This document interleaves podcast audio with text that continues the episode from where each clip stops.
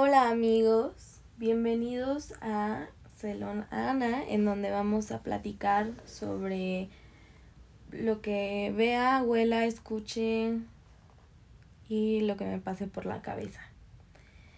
En este episodio, el piloto, vamos a hablar sobre la película El Faro o The Lighthouse, dirigida por Robert Eggers, y un poquito después vamos a hacer una comparación de esta película con una de mis películas favoritas de toda la vida que se llama El Resplandor o The Shining de Stanley Kubrick.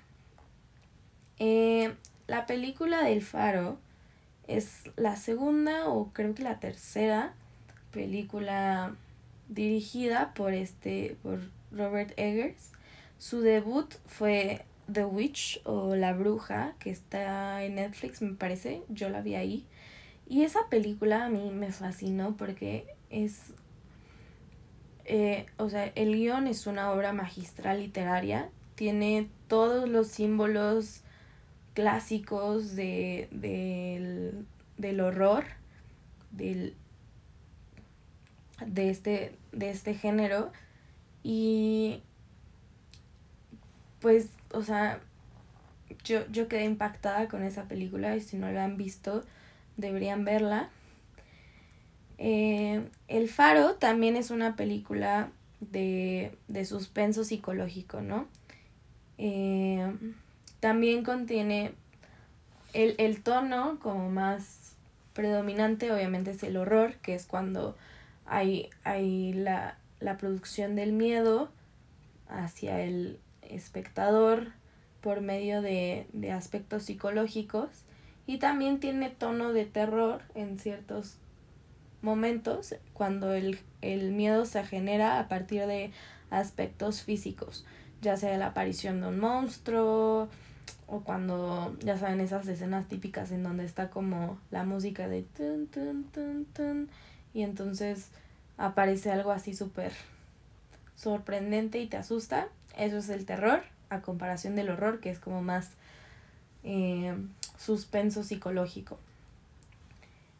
Eh, esta película fue coescrita con, la, o sea, la coescribió con su hermano Max Eggers y está filmada en blanco y negro con un formato de 1.19 a 1, lo que quiere decir que pues el radio hace que se vea cuadrada.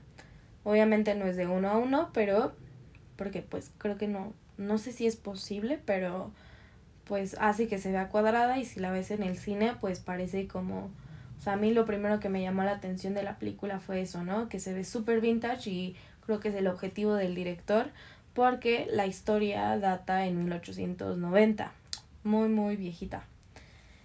Eh, es protagonizada por Robert Pattinson junto con William Dafoe Robert Pattinson, pues, es un chiquito mi amor.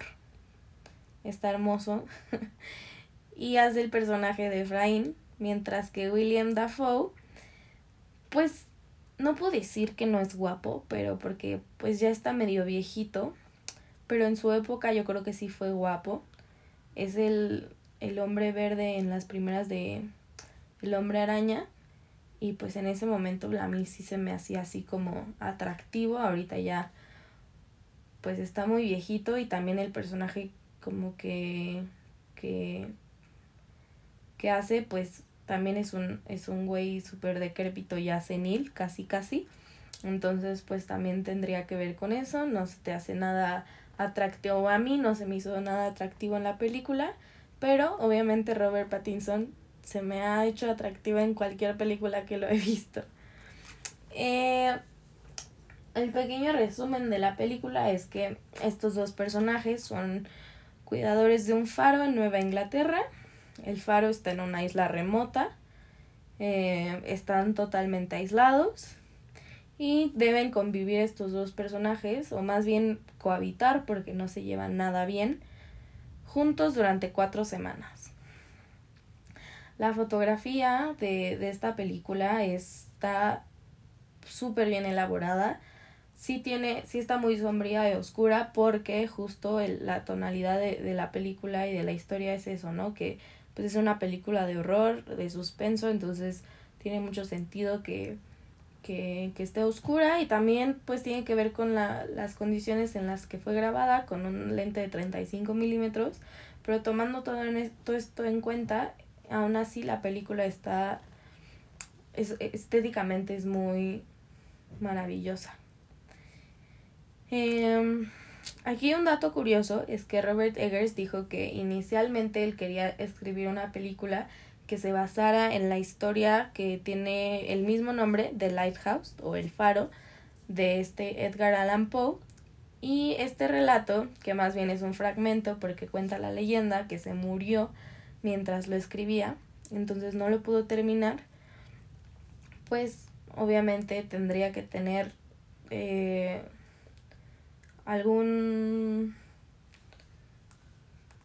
pues aspecto de terror o de horror, pero yo acabo de leer el fragmento y no se me hizo nada espeluznante como las típicas obras de Edgar Allan Poe, así que yo sí creo que se murió mientras lo escribía y no lo pudo terminar o solamente no lo quiso terminar, lo empezó y dijo, mmm, qué pésima idea, adiós.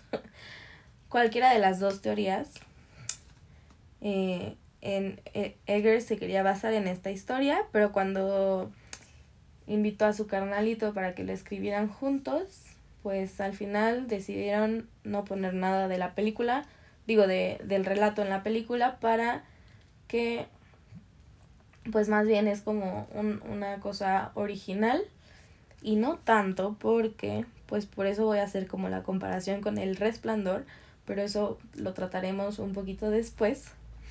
Eh, lo único que tienen en común la historia de Alan Poe y la película es que pues se llaman igual.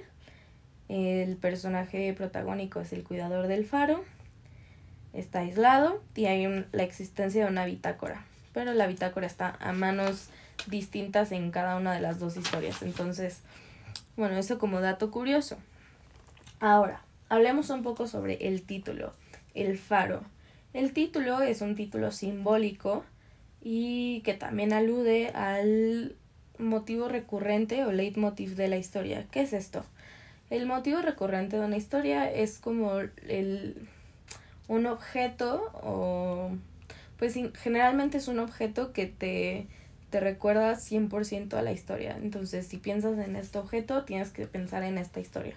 Entonces, es pues lógico que el faro sea el motivo recurrente porque también eh, pues el motivo recurrente siempre tiene que ver con el tema principal de la historia. Por ejemplo, en Blancanieves, el motivo recurrente sería la manzana, que eh, remite al tema principal que sería la envidia que siente la reina por, por Blancanieves, por la belleza, ¿no? Y acá el faro, siendo un símbolo de un falo erecto, o sea, de un pene erecto, hace referencia al tema principal de la masculinidad. La historia es una historia que pues tiene la masculinidad brotando por todas partes porque uno pues tenemos dos hombres pues yo diría muy heteros aunque he leído algunas como opiniones en donde hay como un homoerotismo entre las dos personas, en, porque pues sí, hay algunas escenas en donde, hmm, pues no sé, dudamos de esta sexualidad de los personajes, pero a mí no me pareció increíblemente claro, así que la verdad no voy a profundizar en eso. Pero el punto es que eh, siempre hay una lucha de poder entre los dos personajes en la historia, a saber como quién es el más cabrón. Entonces, y eso pues es muy, muy de la masculinidad, ¿no? Y también como que, pues de Robert Pattinson, su personaje tiene que hacer mucho trabajo físico y sabemos que la fuerza física, pues, eh, hace referencia también a la masculinidad. Y pues su supervisor, Thomas Wake, que es este William, como que normalmente le está recordando que pues no sabe hacer bien las cosas y que pues básicamente no es lo suficientemente hombre, pero no se lo dice explícitamente, lo cual me parece magnífico porque es muy políticamente correcto. Eh, y, y pues sí, eso es como a lo que se refiere el título. Ahora este es el aviso para antes de los spoilers, si no has visto la película y quieres verla sin spoilearte, pues este es el momento de partir para después regresar y escuchar lo que sigue. Y para los que se queden conmigo, ahora vamos a profundizar un poquito más en los dos personajes. Primero vamos a hablar del de Robert Pattinson, mi amor, Efraín. Es nuestro narrador protagonista porque narrador no se refiere a que pues básicamente nos esté narrando la historia, sino que pues él es el que eh, nos está dando su perspectiva de la historia, o sea, toda la trama la estamos viendo desde su punto de vista y es a quien más seguimos, pero es un narrador no confiable porque, bueno, al principio de la película no hay tanto diálogo, pero lo cual, voy a abrir otro pequeño paréntesis aquí. Que no haya diálogo en la, al principio de la película me parece algo magnífico que hizo el director porque nos está contextualizando en lo que están viviendo los personajes. A mí al principio me causó un poco de conflicto que estuviéramos escuchando el, el ruido del, del faro y del mar y que era como, pues es un silencio ensordecedor y es un ruido medio molesto y yo dije, chale, o sea, vamos a estar escuchando esto toda la película.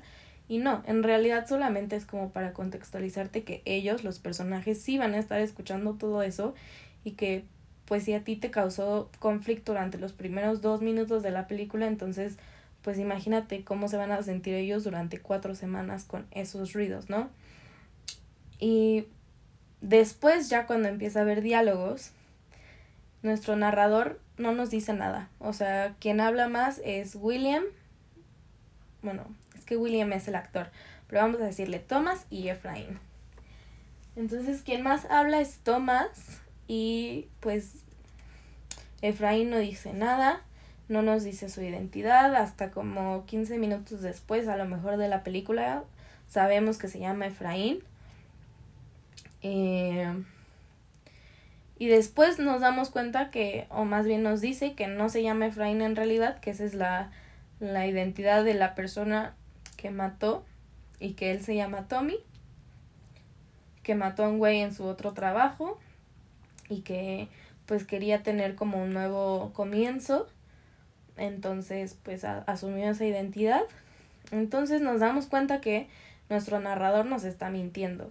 No sabemos si nos está diciendo la verdad, si no, aparte también cuando, cuando hace esta revelación, pues está pedo, entonces no sabemos si está pedo y diciendo cosas que no o diciendo la verdad.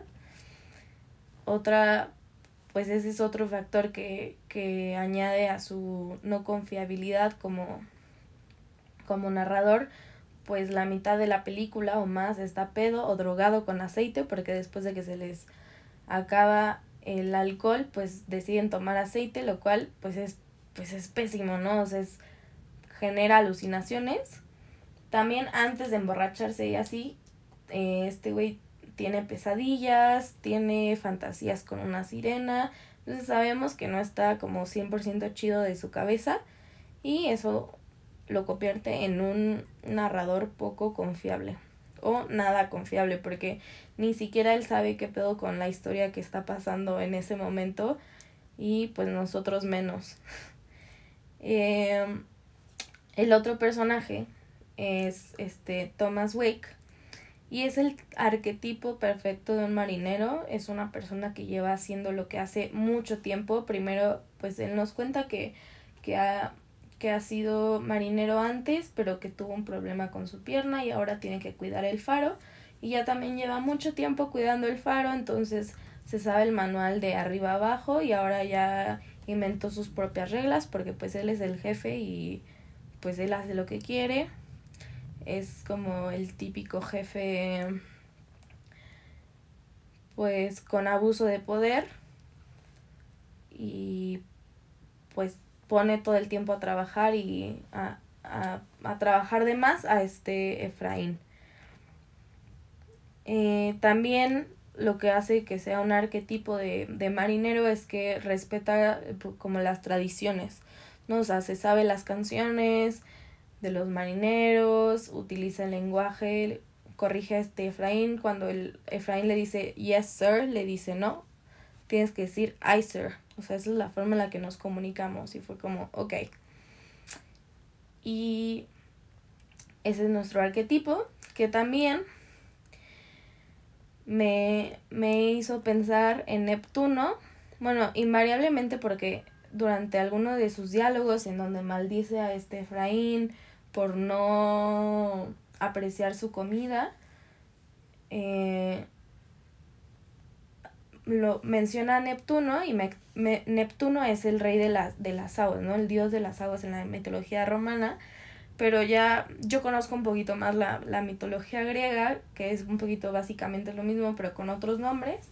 Entonces podríamos hablar de Poseidón, que es, bueno, el, el, el dios de las, de las aguas y es una persona que tiene poder sobre, bueno, no es una persona, más bien es un dios que tiene poder sobre, sobre la marea, sobre las tormentas, el viento. Y el poder también de, de Thomas podría ser representado por, por la, la llave que tiene consigo siempre y no permite que este Efraín la toque, la llave para la parte más alta del faro en donde se encuentra la luz. Por eso también yo quise como separar eh, a Efraín con Thomas siendo protagonista y antagonista respectivamente porque pues el protagonista normalmente es el que tiene el objeto de deseo, que sería llegar a la parte en donde está la luz y ver qué pedo con la luz, pero el antagonista es como el que pone los obstáculos para que el protagonista no obtenga lo que quiere y es obviamente no, no dejarlo pasar porque él tiene la llave. Em, entonces pues igual vemos que es una lucha de poder entre las dos, los dos personajes y eh, regresando también a Efraín, este, este personaje me, me recordó también a otro, otro personaje de la mitología griega que es Prometeo. Prometeo es un semidios que se roba eh, el fuego para dárselo a, la humanidad porque egoísta, de forma egoísta los dioses pues tenían el fuego solo para ellos y como este Thomas tenía solamente la luz para él y Prometeo quiere dárselo a la, a la humanidad, ¿no? Compartirlo. Pero obviamente lo, lo cachan y lo castigan encadenándolo a una piedra en donde todos los días un águila va y se come su, su hígado. Su hígado vuelve a regenerarse y el águila otra vez vuelve a comérselo y así hasta la eternidad, lo que también nos remite un poco hacia el mito de Sísifo de Albert Camus, en donde pues el castigo de Sísifo es cargar todos los días una, una piedra y subir una colina y la piedra se cae y entonces Sísifo vuelve a tomar la piedra y la sube. Acá obviamente no es con una con una acción de, del castigado, pero pues no tiene de otra, ¿no? Y más bien lo que, lo que tiene de similitud es la repetición cotidiana de, de lo mismo, ¿no? El águila le picotea todos los días del hígado. Y esto se parece muchísimo, o sea, me, me, Efraín me, me recordó a Prometeo porque, pues este güey al final lo, lo castigan, o sea, finalmente abre la puerta de, de la luz del faro y ve la luz y esa escena es como pues la catarsis porque obtiene su objeto de deseo y grita y es como un éxtasis para él porque está siendo iluminado, es una revelación increíble.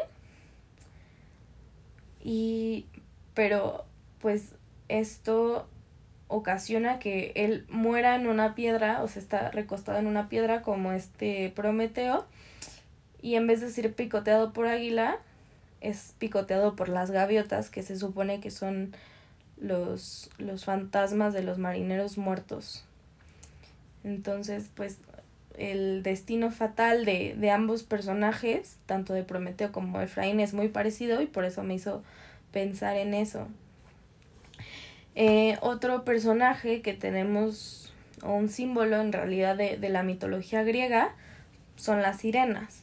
Las sirenas en la mitología eran hijas del río Aquelo y la ninfa Caliope, Calliope, en inglés, creo que, no sé cómo se pronuncia en español, pero en inglés es Calliope.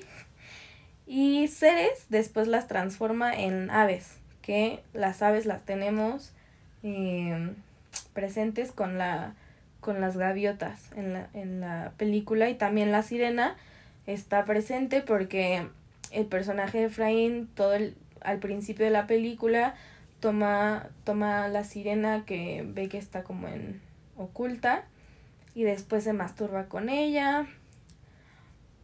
Eh, porque pues la sirena es un símbolo de un, del deseo, pero lamentablemente es el deseo frustrado. Es un deseo que lleva como a la autodestrucción porque no se puede llevar a cabo el acto de, de penetración porque, y esto lo vemos con, con la escena en donde Efraín se encuentra a la sirena y pues recorre, recorre su cuerpo, primero su cara, le quita las algas, después recorre sus senos firmes y después se da cuenta que tiene pues que tiene la, la cola de sirena y obviamente no tiene una vulva, no tiene un aparato reproductor, entonces no se la puede coger y eso lo horroriza por completo porque el deseo pues es frustrado, ¿no? No puede llevarse a cabo el acto sexual. Eh, hmm, hablando de símbolos, también podríamos hablar sobre el mar. El mar es eh, pues el mediador entre la vida y la muerte. Eh, el mar es como la fuente de la vida y al mismo tiempo es el final de la misma.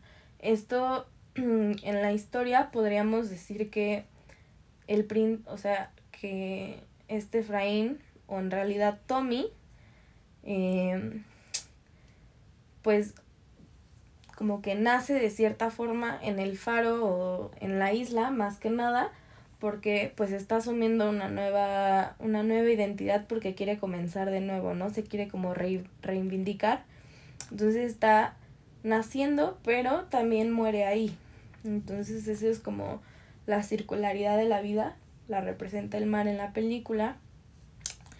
La luz, bueno, la luz del faro es, como ya dije, puede representar el fuego en el, en el mito de, de Prometeo.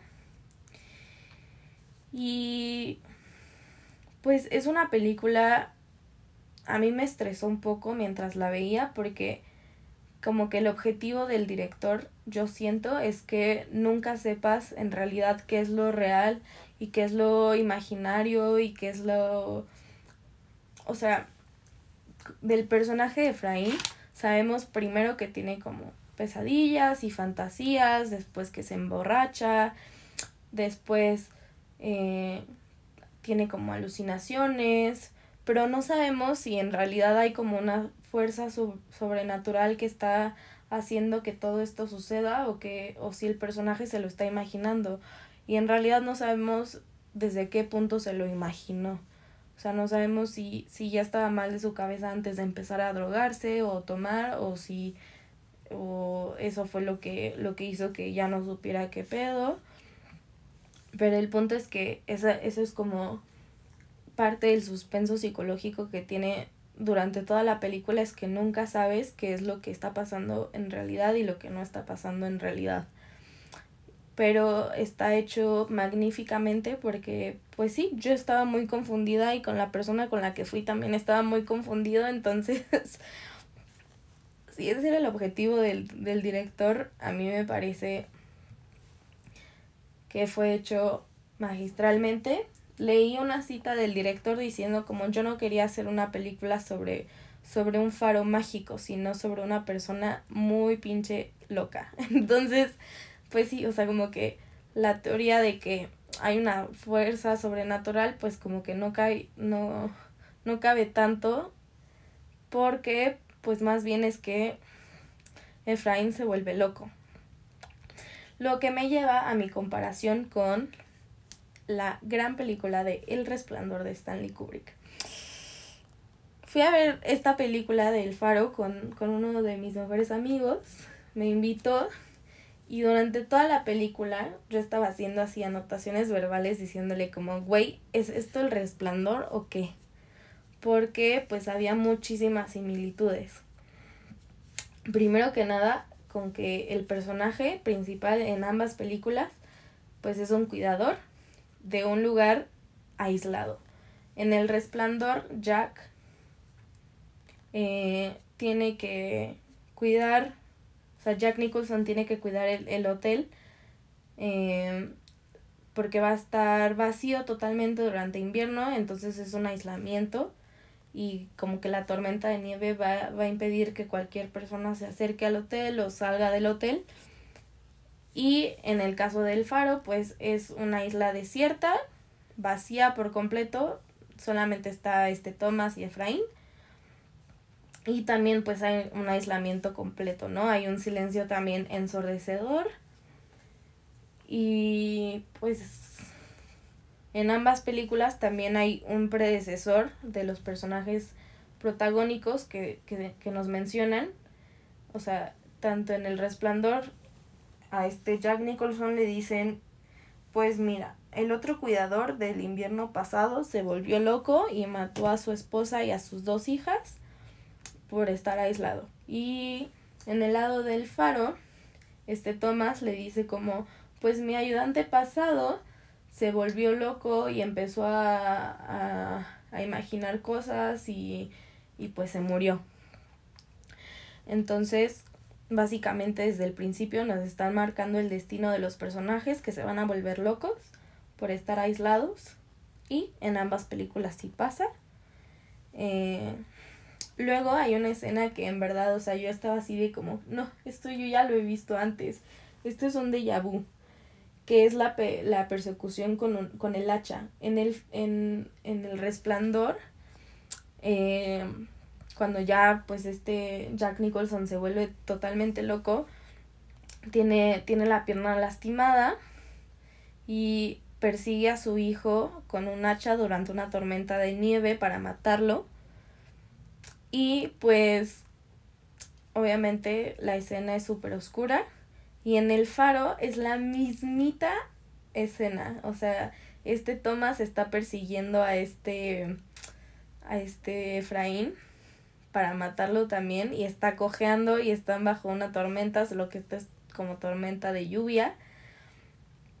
Y, y pues es la misma escena, yo dije como wow, como que sí, sí lo influenció bastante. A lo mejor si yo hiciera una película también me, me influenciaría en, en El Resplandor porque es una gran película. Eh, y pues en ambas películas está esto que les digo de, del, del objetivo del director que es no sabe si está pasando por algo mágico, si hay como una maldición que, que gira alrededor del faro y en el resplandor no sabe si hay una maldición que gira alrededor de del, del hotel y no sabes qué es lo que está haciendo real o lo que está imaginando el protagonista porque pues ya sabes que se están volviendo locos, desde el principio sabes que se van a volver locos, entonces pues cómo voy a saber yo como espectador que, que la historia que estoy viendo es real, ¿no? puede que sea solamente todo un producto de la locura en su cabeza. Y esa es mi comparación con El Resplandor. Definitivamente El Resplandor a mí me gusta muchísimo más. Es una de esas películas que yo he visto al menos yo creo que 15 veces. De mis favoritas favoritas. Eh, de hecho, justo después, o sea, te, les digo, cuando estaba viendo la película del faro, dije, esto es el resplandor. E inmediatamente después le mandé notas de voz a, a mi ex, a mi ex tóxico, eh, al que le enseñé yo la película del resplandor, nunca él había visto, pero pues yo le dije como, güey, o sea, es una de mis películas favoritas, tienes que verla. Y pues le gustó mucho, ¿no? Obviamente porque tiene buen gusto. Y y, o sea, es que en verdad yo estaba muy, muy impresionada por las similitudes que hay entre las dos películas. Me metí en internet a ver si alguien como que había mencionado la similitud y pues sí, en algunas cosas lo comentan, pero vagamente. Más que nada es como por el género y el suspenso, pero no tanto por las escenas. Y yo sí quería como expresarlo abiertamente. Y, pero el faro también me gustó mucho. Aunque estuve un poco estresada durante la película. Eh, al final, viendo en retrospectiva y pensando como en los mitos que estaban y los símbolos, como que todo al final cobró sentido y dije como, wow, qué chida película. Pero si yo tuviera que elegir entre El Faro y The Witch, que es la otra película de Robert Eggers, creo que escogería mil veces The Witch. Ustedes díganme qué les pareció, si les gusta más The Witch, si sí encontraron también estas similitudes con El Resplandor y si no han visto El Resplandor, amigos, les ruego que vayan a ver El Resplandor porque es de las mejores películas de la vida. Y bueno, escríbanme en mis redes sociales, tanto en Twitter como en Instagram, estoy como Ana-Lenero. Cualquier cosa del podcast se los voy a contestar porque, pues, básicamente el objetivo de este podcast es no parar de hablar como siempre. Pero, pues, si alguien me contesta, pues mejor, ¿no? Entonces, nos estamos escuchando en el otro episodio. Bye.